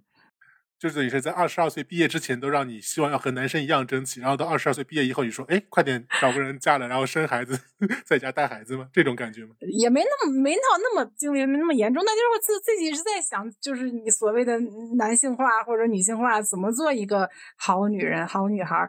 怎么说呢？就会不知道自己到底应该怎么选嘛。但是最后当然就最后也还是变成了现在，因为我觉得好像像男人男人那样去思考或者行事，还是稍微自由一点的，不太会去选择像女孩那样，嗯，一个反反向的作用力。对，那或者比如说在和山东的男性的交往过程中，你会不会觉得有一些让你觉得过度有压力的地方？嗯啊，曾经有人让我饭桌上不要随便说话，这算吗？啊，这这个 就就是前任 谁呀、那个什么 FBI 吗？前夫了，前夫，就是因这这就是成为前夫的一个重要原因，就是当然那个饭桌是男性为主的啦，你一个早就让你不要上桌吗？不上桌就没有这些问题。对，然后但我又不知道，我其实那个时候我根本我以前不知道女性不能上桌的，我因为没没有经历过这种场合。那在这你你作为你的伴侣的配件儿出席的时候，如果你说太多的话，或者又我说话又比较喜欢说过头话嘛，然后制造一些效果，那这个时候可能会让伴侣有点面子上挂不住啊什么的，他就会抱怨你啊，然后回家就告告诉你你你今天哪些话说错了，要复盘，我就复盘一下是吧？每次吃完喝完酒都得复盘。今天这杯子高了一公分，我就就就啊，行行行，那这那这样我以后我我以后不去了，我以后不去了，我就这种，这算大受大男子主义的害吧？嗯，说说个那个执行上的问题啊，就是伴侣去参加一个酒席，那男生和女生要分开坐吗？就是比如说去参加朋友的婚礼这种，不会不会不，用，就是你一对儿坐在一起啊，一对儿一对儿一对儿这样的。但是女生就得陪两个小时了。呃不不会，婚礼都很现在都比较快。现在的婚礼都是就是按照亲戚的熟的程度去分桌的，比如同小学同学一桌，然后什么呃妈妈这边亲戚一桌，爸爸亲戚一桌，就是按这样来分的，不会按男女来分。而且现在婚礼上也不会像自家一样喝到醉，不也不大会这样子的，所以时间都不会很长。酒也很贵是吧？茅台越来越贵了。什么大户还上茅台，真是 对，这都跟外人的东西，你干嘛拿茅台呢？就是你有毛病啊！就是你给给那些，真的是，对我们山东人不不出这种风头的啊。对啊，你自己跟自己家人喝的时候拿出来就行了。哎哎，那那队长呢？嗯你觉得作为啊男性的话，你会有这种压力吗？嗯，我觉得还好，我不是特别呃顺从的那种人，就是我从小就比较叛逆，就我不觉得有压力，或者是可能我已经因为觉得有压力我出走了，反正现在对我来说没有任何影响。就是如果我在山东的话，我可能觉得会相对可能会压抑。嗯，肯定会。那比如说问个问题啊，你如果以后老婆和你结婚了以后要你带孩子，你会愿意接受吗？我可以啊，就是我我是受过现代教育的人，我还是能接受这一套。但是我 我可能也会让我妈，我可能会觉得累，让我妈来带。一亿多山山东同胞受到了伤害。对，我就是根据比如说我堂哥、我堂弟的情况，不需要用到他们，就是因为有那个婆婆带嘛，不需要用到丈夫这个角色，因为她也不会，然后可能也效率不高，可能婆婆又带过小孩嘛，可能会比较好顺手，而且他也愿意去比较辛苦的去帮你带。那如果以后也像上海这样，就是哪怕是一个城市也分开住，或者根本不在一个城市，那没办法，你必须得夫妻两个人必须带小孩了，那你肯定逼着你去学一些东西，你得去照顾。我觉得这个跟条件有关系，就是因为条件太好了，不需要男生去做这些东西，可能是一个因素，并不是说男生不想或或者逃避这个事情。主要是还是男生不好用吧。对，有有更更擅长的人嘛，让专专业的人去做事情。男生的带小孩周期很容易被酒局打破。一至少是两小时。对，但是我这边我也我也比较澄清一下，因为为了做这个节目，我也去采访了一下。我身边有一对情侣是这样的，女生是东北的，男生是山东的，然后他们现在住在青岛。那个男生也、也不是青岛人，他们都去搬去了青岛。然后后来结了婚以后，因为男生是在国企工作，相对来说比较清闲一点，然后女生的话是在那种私企工作，会更加忙一点。所以他们的家庭其实就是男生带孩子，女生在外面工作出差赚钱。对对对嗯，我这儿也有例子，也是我也有例子男的山东人，对，对，其实还是挺多的。就是我觉得这个东西还是要看各个家庭的情况和分工，大家都会做。主要看谁挣的多了，对，谁挣得多，谁更加清闲嘛，没有像大家想象的那么的绝对大男子主义那么严重。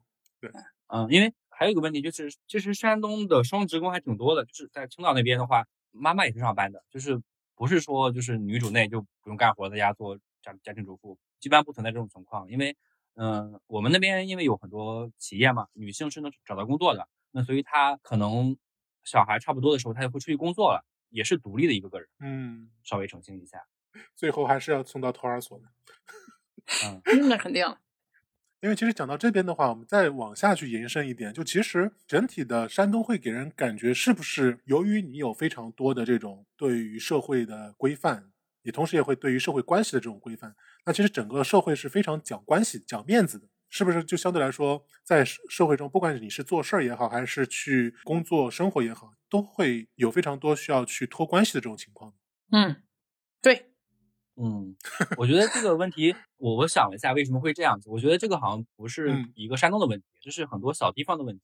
所谓的小地方，就是说嗯没有像上海这样经过一个很彻底的几十年甚至一百年的工业化，就是经济的一个冲击的一个地方，都会有这种趋势，就是因为是一个熟人社会嘛。那然后嗯资源又不够充分，那你要拿到好的资源，你可能你不能竞争，因为竞争的话大家都拿不到，那就可能需要用有关系来拿到这个资源。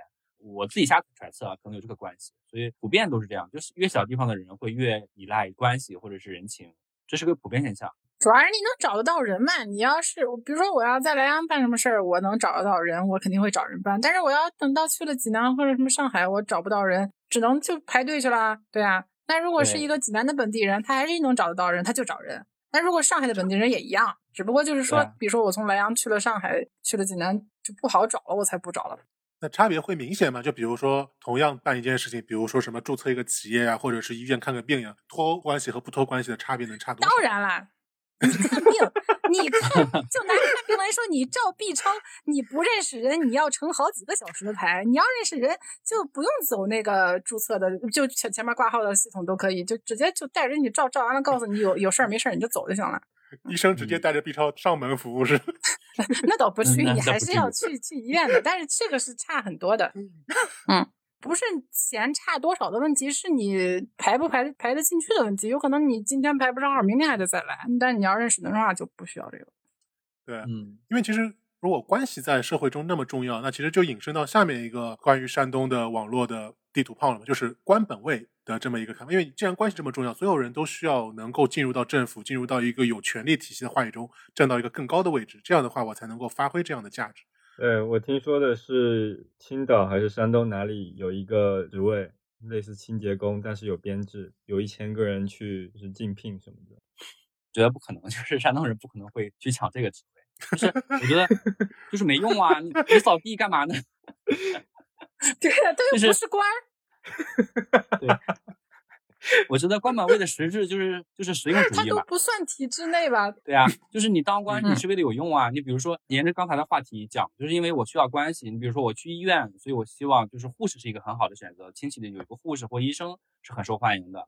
然后嗯比如说你去政府办事，那你有一个什么税务局啊，或者什么市政中心的亲戚是很重要的。其实都是实用主义，我觉得嗯基于这些来的。就是然后老师嘛，你如果有老师的亲戚也很重要，所以老师也是一个很受欢迎的职业，就是还是为了实用啊。你去一个扫厕所的，你有什么用呢？就是你能来我家扫厕所吗？不能吧？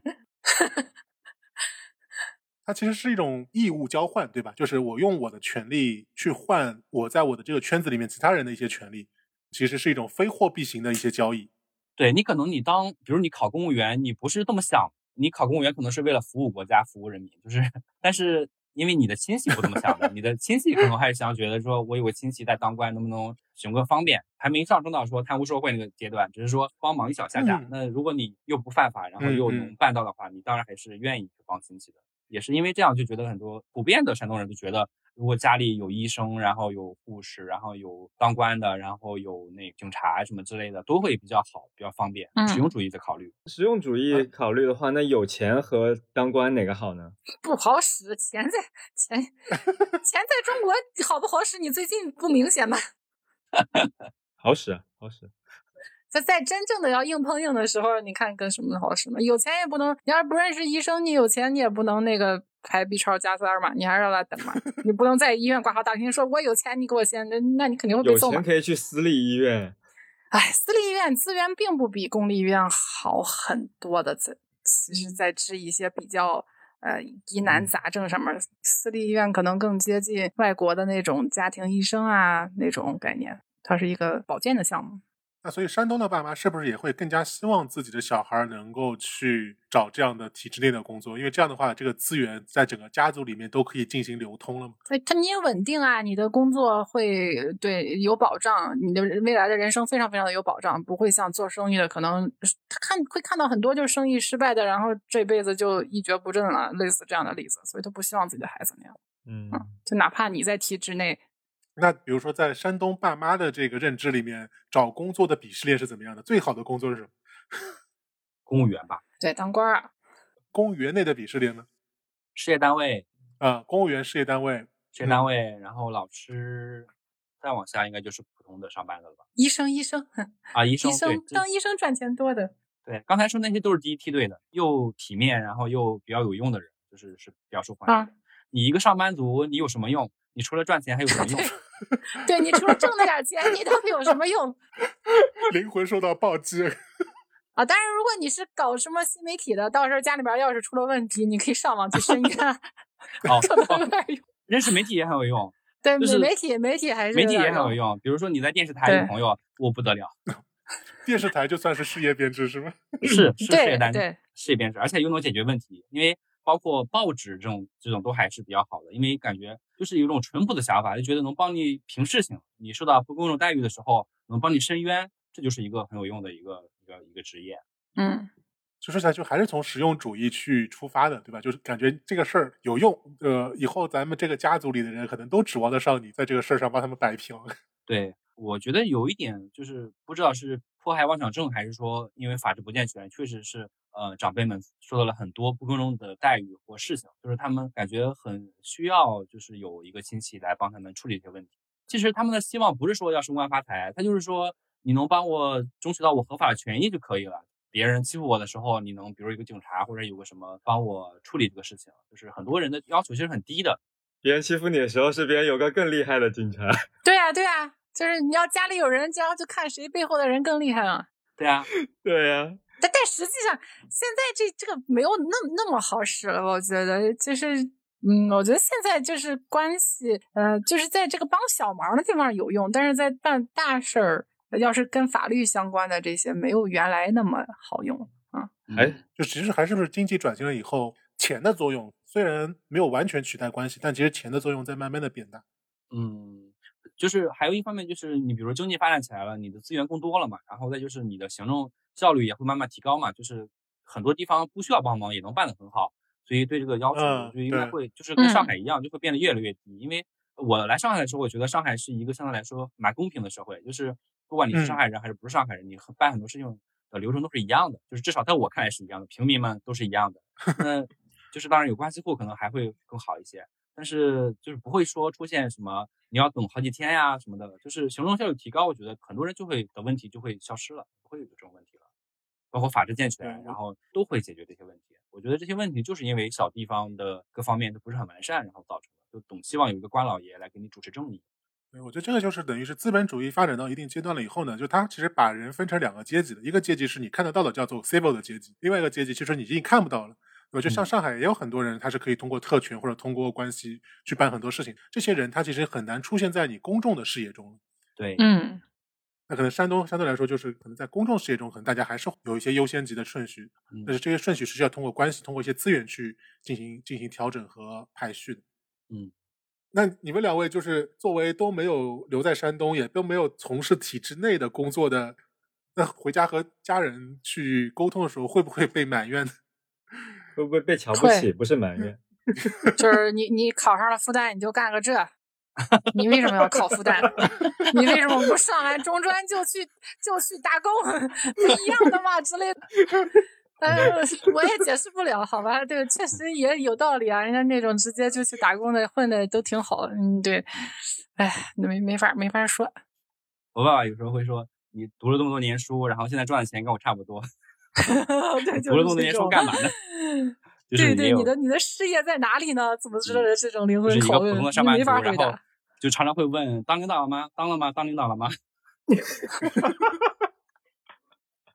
对对对，同样都是打工，还会说，哎，人家那谁谁家的孩子当上了部长，管理十几个人，我就，啊，好的，我我没有管理那么多人，就是你都都是打工族，也要也要互相有鄙视链，哎呀，我发现我就是这个这个福和福建的挺像的，就是他们会问你，就是是不是管人了，如果没管人，是不是赚钱赚多了之类的。”嗯嗯，就听上去还是很实用主义啊。嗯嗯，anyway，就读书就是为了考功名，考功名就是为了挣钱，或者说是有权利。如果没有相应的铲除，这个读书就觉得投入就不值得了。高嗯考这么辛苦，哪都是这样吧。嗯，这个是中国，全中国都这样。那北京和上海其实还不太一样。北京和上海，尤其是这种土著的家长，就现在非常典型，就是基本上就是希望小孩开心就好。你们是 那啊个卷、卷不赢了，咱就放弃了吧，大部分都 就是实在是卷不动了。对啊，就是你还、嗯你还能怎么卷呢？再卷不动就把家里的上海的房子卖了，出国移民去了，对吧？对呀你，在这边也不就这样吧？你反正也买不起新的房子，不买房子的话，吃吃喝喝也就够了，可能就是这种感觉。大多数对于多数的百姓来说是这样的。嗯。嗯那可能就真的等到后面后面有这外地要是教育资源紧张到这种程度，也会出现这种局面。如果没有紧张这种程度，就大家还会争来争去的，觉得自己还能赢。今天其实那基本上和山东的大多数的地图炮感觉都聊完，那都射空了，也没有射空啊，就是它都是存在，但可能就是它背后的原因，如果去探究的话，其实它是有它存在的合理性的。它并不是一个可能在外界看上去那么不可思议、那么就是离经叛道的一件事情。我觉得就是每一件事情都没有办法单独的来看，就好像这些地图炮，他们彼此之间都是有一些耦合的关系的。对，我觉得还有就是少见吧，就少见多怪吧。你就比如说我在上大学之前，我都不知道牛蛙可以吃这个事情。我第一次见到牛蛙的时候，我吓傻了，就是我觉得妈呀，南方人是是什么？怎么吃这种东西？我觉得太恶心了。但是当我后来了，真香。对我后来吃的时候觉得哦还挺好吃的，不要让我看到那个形状就可以了，就是我能吃那个碎的地方。就像很多人看山东人觉得很不可思议，但其实生活在其中的人反而没觉得那么不正常，就觉得还挺正常的。嗯，嗯，对，生活在其中人觉得自己不正常，就挺不正常了。就走出来了，就不在那边生活了，啊，就被杨永信抓进去了。就就也有一个阶段，我觉得是我当时你会觉得说在里面会不舒服，然后出来以后会觉得哇，外面好新鲜，好舒服。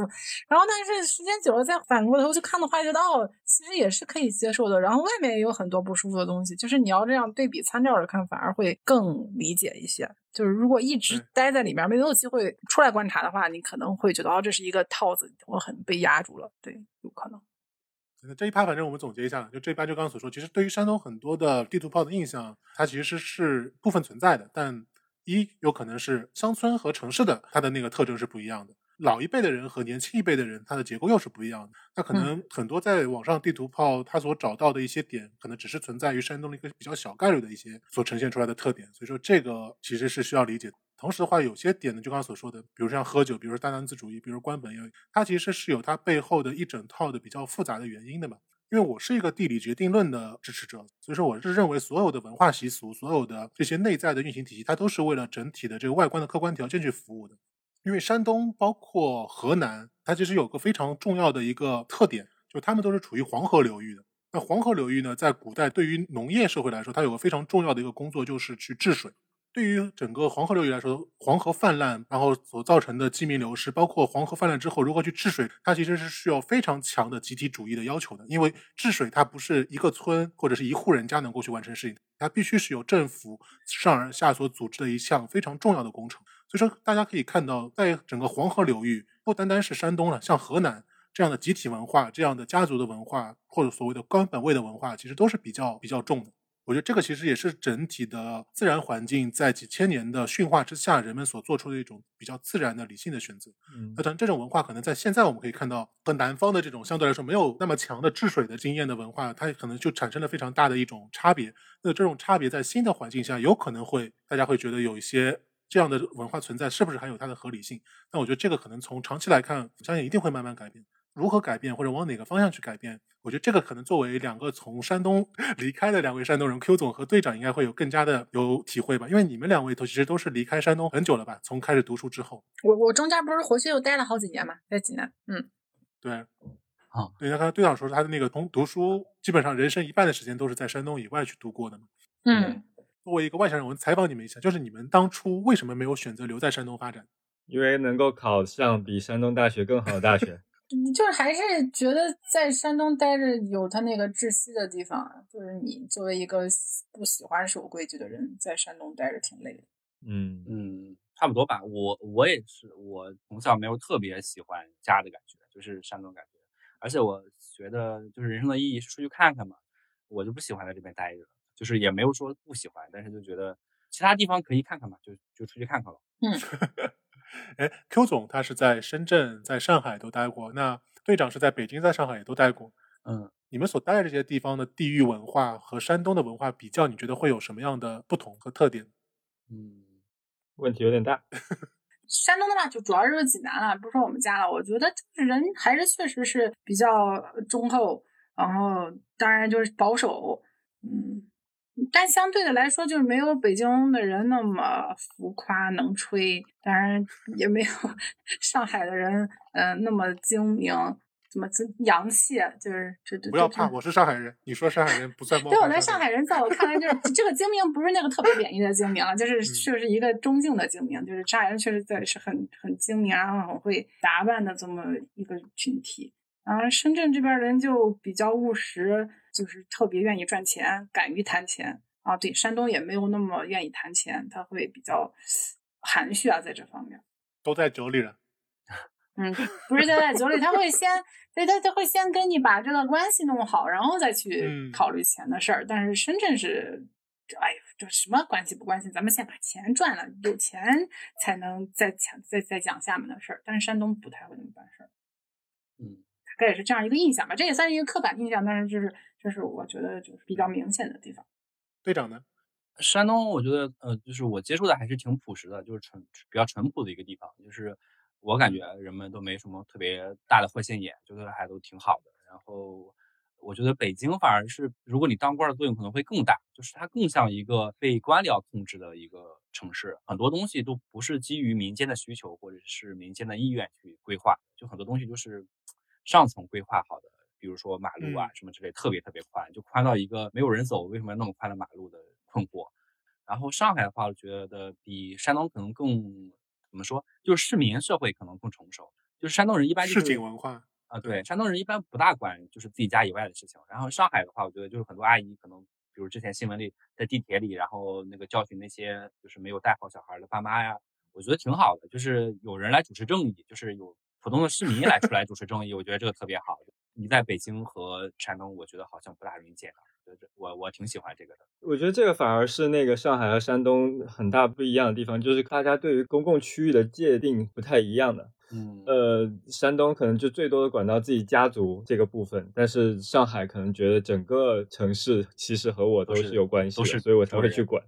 对，我是主，嗯我我是这个城市的主人，嗯。对对对，就是我们去看那个上海发布的微博或者是微信公众号底下，只要上海政府有出台一些政策，底下就会去骂，就就出台一些不好的 政策。对你这些当官的有没有考虑过老百姓？对，就好像上海人是有非常对这个城市有非常强烈的主人翁精神，就我就是这个城市的主人，就这种感觉。嗯，而它的很多政策也是相对来说，在三个地方来说是最有人性化一点，就是政策的制定可能比较考比较考虑个人，我感觉是相对来说更公平一点，总体上来说。哎，不是说要骂上海吗？嗯，骂真 骂不起来。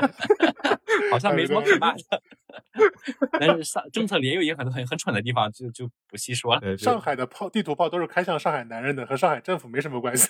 浦东机场太烂了，嗯，对对，浦东机场就很像一个北京做的项目，就是 啊，对对对对，那么 远的一个地方，你建一个那样的机场，而且每一个地方，每次坐飞机感觉都好远好远好远。就感觉现在浦东就跋涉就要跋涉很久很久才能去到你想要去的位置，然后对哎，然后虹桥机场就特别上海，虹桥机场就是你进去之后，你只要走两步，然后十分钟就能走到登机口，就感觉特别好。嗯，对啊，哎，就所以说，其实对你们来说，你们会觉得地域文化会有那么明显的差异吗？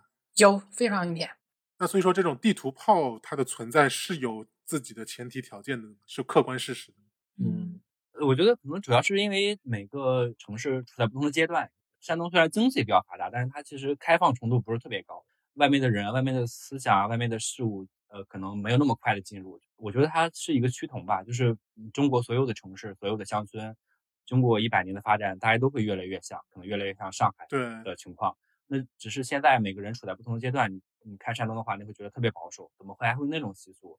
但是其实你要珍惜，你再不珍惜的话，再过几年都没了，都变成一样了。头都没处磕了。对啊，你我们就看不到山东卫视了。对，总体都会越来越像。反正我觉得只是现在不同阶段而已。嗯，对不同的阶段，比如说就刚才所说，农村和城市的差异，包括说城市之间城市发展阶段的差异，它可能都会有体现。它只不过就是有些年轻人，他们当他们已经在了一个发展好的城市的文化里面长大的话，他会觉得这个东西是理所当然的，嗯，对吧？但其实如果你往回再去倒拨个二三十年，那比如说在上海，可能在以前计划经济的时代，那关系也很重要，你就是要去搞定各种关系，就是要搞定各种体制内的工作，这样的话你才能够搞到那些配额，搞到那些粮票、各种票，你的生活才能够过得更好。就是就是不同的发展阶段的问题。所以说，地图炮首先就是我们首先客观承认这些差异，不同区域的差异它是存在的。但从一个更长的视角、更高的视角来看，这些差异其实是微不足道的。它只不过是同一群人，他们为了去适应自己的自然条件，在不同的发展阶段所呈现出来的一种状态而已。那所以最后我们可能会进入一趴。我们刚才聊了这么多地图炮，就作为在外面山东人，你们有没有想过，如果以后再有人对你们聊这些地图炮，你们准备怎么去回应他们呢？能不能帮我们的观众总结一下比较好的地图炮的回应标准话术？啊，比如说你们山东的女生是不是不上桌吃饭呀？我们都不吃饭的。他们自有一桌，干嘛要上桌？干嘛要去伺候别人？对，老娘要上自己的桌。对啊，那比如说你们山东是不是经常喝酒要喝得很凶呀？嗯，这个确实。但是，呃、但是少废话。但是不要担心，这都是上一代的事情。我们现一代新的年年轻人应该还好。对，我们自己喝自己的啦，你爱喝不喝，酒又很贵的，你不喝我还劝你。对的，年轻人已经喝不起酒了。对啊，你你爱喝不喝，就真的是比较随缘。对，应该这么说，就是白酒股的涨幅都是我们山东人支撑起来的。真的要没有山东人，这个白酒市场肯定很成问题，这倒是真的。嗯如果没有白酒文化这一套东西，喝酒就没有那么有趣，就不会有那么多人有喝酒的这个需求了。嗯，它是一种仪式，就是默认就需要聚会的时候就需要喝酒，然后就需要喝很多，已经预设好的一种城市，就是每个人都按照这个城市来做。但是年轻人可能就没有那么的去遵守这个规则。哎，你们说到年轻人，就是还留在山东的那些年轻人，他们会打破你你们刚才说的那一套规则吗？嗯，我反正我从我亲戚看，就是我弟弟和哥哥的那边的话，感觉还好，他们不会像是就是我爸爸那一辈人那么经常去喝酒了，可能也会应酬，但是会频率会少很多。嗯，所以就像你刚才说的嘛，就确实现在整个国内发展水平不同，但它慢慢的还是会变平的。嗯，对，大家都是城里人，对我刚来上海的时候，很多人会问我，就是我说我出去吃饭了，我爸就问喝酒了吗？我说没有啊。他说嗯，不可思议，怎么上海人吃饭不喝酒？是不是因为你还没做到领导，别人不请你喝酒？也也有这种办法。然后说有人敬酒吗？什么什么之类的，给你给领导敬酒了吗？我说没有啊。可能跟公司或个人有关系吧，就是反正在山东的话，你喝酒你肯定是要给领导敬酒的。我觉得到我到上海之后，我觉得就还好，就是我不想敬我就不敬呗。啊，那山东的年轻人也没有那么死板啊，就是在济南的话，你要是酒局也没有非得，要不是正式的那种宴请，也没有什么喝到不行要非要敬酒啊、要什么讲那个座位的位次啊，没有那那些东西了。对，我就嗯感觉网上那些地图炮，更多的是外地的年轻人，然后到了山东，然后接触到山东老一辈的人，然后产生了某种文化上的 冲突，然后就就因为这样的一些呃文化的切片，然后他就开始了地图炮。少见多怪。对，还有很多跑出来的山东人，就是想表表明我们不一样，我们是更先进的，他们是落后的，所以就加大火力回头开炮。对，嗯，但我们前面聊两个多小时嘛，确实山东的这一套体系，你用一两句话是很难解释清楚的嘛。嗯，它是一套很成熟的，并且是有自己内部的逻辑的一套。对，它有很多就默契，有很多心照不宣的地方。你你就是山东人跟山东人坐在一块儿吃饭喝酒是，其实还是更畅快一些的。但是你要是跟外地其他地方的人，他就那一套他们不了解了，然后就没有那个氛围。对，是很难很难简单的去描述这个状况。你不能说啊，我不让女性上桌就是对女性不尊重，并没有办法得出一个这么简单的结论。嗯嗯，就是我觉得这种结论就太像那种，比如说英国探险家去了非洲，然后看到一个现象，然后就自己写了一本书，然后分析一遍，然后都没有问问当地人你为什么要这样，就是就这种感觉，就是殊不知人家有自己的有自己的结论，你瞎研究什么呀？你研究，嗯，我觉得网上针对山东的地图炮有这么多，有个非常重要原因是因为有杨永信，你们在网络上势力太弱了，都被抓去 抓去 杨永信抓去人吗。山东临沂的，他们那个医院是开在临沂的。不知道哎，对，上网都被电。嗯，没有，我身边没有过，就感觉是比较少数的人吧。山东人不大爱在网上争论吧？其实实际上，他之前的济南出了那么多那种负面新闻，有几年的时候，你去问济南人是不是这样，济南是不是很烂？那嗯，没有啊，也，但你他也不会跟你澄清说济南非常非常好啊什么的，就你说就说吧，嗯，哎呀，我觉得网络言论和实现实生活会有很大差距的，对，因为网络言论它本身就是一个更加偏向于年轻人的言论。嗯，就年轻人对世界的认知还在一个比较初级的阶段嘛，他更多的是需要通过一些标签，通过一些关键字，并且是非常鲜明的关键字去了解所有的世界。就包括我们了解国外也是，法国人就是浪漫的，英国人就是 gay 的，英国人 复复 国，不过对，英国英国人就是迂腐的，德国人就是死板的，美国人就是幽默的或者开放的。我们会形成这种非常简单粗暴的认知，但其实当你越了解深入到一个地方，你越会知道，任何的社会人都是多样性的啊，嗯并且这种多样性都是有它所生长的土壤的。我觉得那些嗯标签如果是好的，其实还蛮不错的，让你更想去那个地方看一看。就是 你这就很实用主义是？就是比如说对，对，这这也是实用主义。你说什么其实无所谓，我主要是 好好干，然后再有钱了，经济再上去了，你又会觉得我的这个文化还挺好的了，可能。只要夸我都是对的。你像你想起那个意大利或法国，你会觉得好吃嘛？其实这个蛮蛮实用的，不要造一些负面新闻，就觉得觉得那个地方很负面，不想去啊。我觉得只要不是这方面的，我觉得很多刻板印象还是可以的，就是让你快速的了解一个地方。你有兴趣的话，你可以再做进一步了解，然后你会发现到底是什么样的。对，山东好吃还是非常多的，大家一定要去。东部有海鲜，然后西部有鲁菜，就那种传统的鲁菜。对，不要一提到那个一山东就 就是煎饼煎饼大大葱没有人吃这个东西，我们家不吃。对，确实是，确实是，提到山东就只有馒头。有皮皮虾，哎呀九转没有大肠。没有比比虾，原来都是喂搅烂了喂猪的好不好？没有人要吃真的那东西。还有包括那个花那个花甲，就是上海叫花甲，就是就是嘎啦嘛，嗯我们说嘎啦，那就是最平民吃的东西，你好意思端上桌吗？就是那不端上桌怎么办呢？在厨房吃吗？就像女生的桌，你也会也会上桌，但是不是这么高级料理？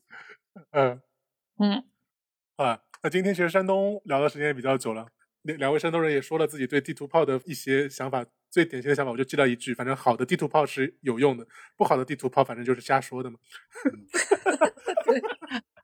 有道理。对，其实大家也发现，我们这个播客的主播都是来自于不同的地方。我们也希望把这个做成一个小小的专题。那这一期的话，我们会找到山东的朋友来聊对于山东的地图炮和印象。那么下一部分的话，我们看看有没有机会能够去对于福建或者上海，或者是我们其他的一些生长过或者是有关联的地方去进行一些探讨。好，这个可能我们以后如果有机会的话，我们想看能不能留到大家在网上攒一些地图炮，继续开向福建和上海。嗯嗯。嗯，好呀，今天呢，非常谢谢队长和 Q 总两位承受了 两个多小时的火力。没有没有，感觉你比较辛苦，你在这 串词儿。就，我们回答问题的就比较轻松，没什么负担。对对对，福福建人全场失踪。我是苏北人，半个山东人。我也是半个，我是半个苏北人。我是客家人，以前从山东迁过来的。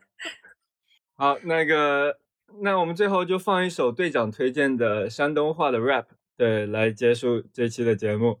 好谢谢大家拜拜。拜拜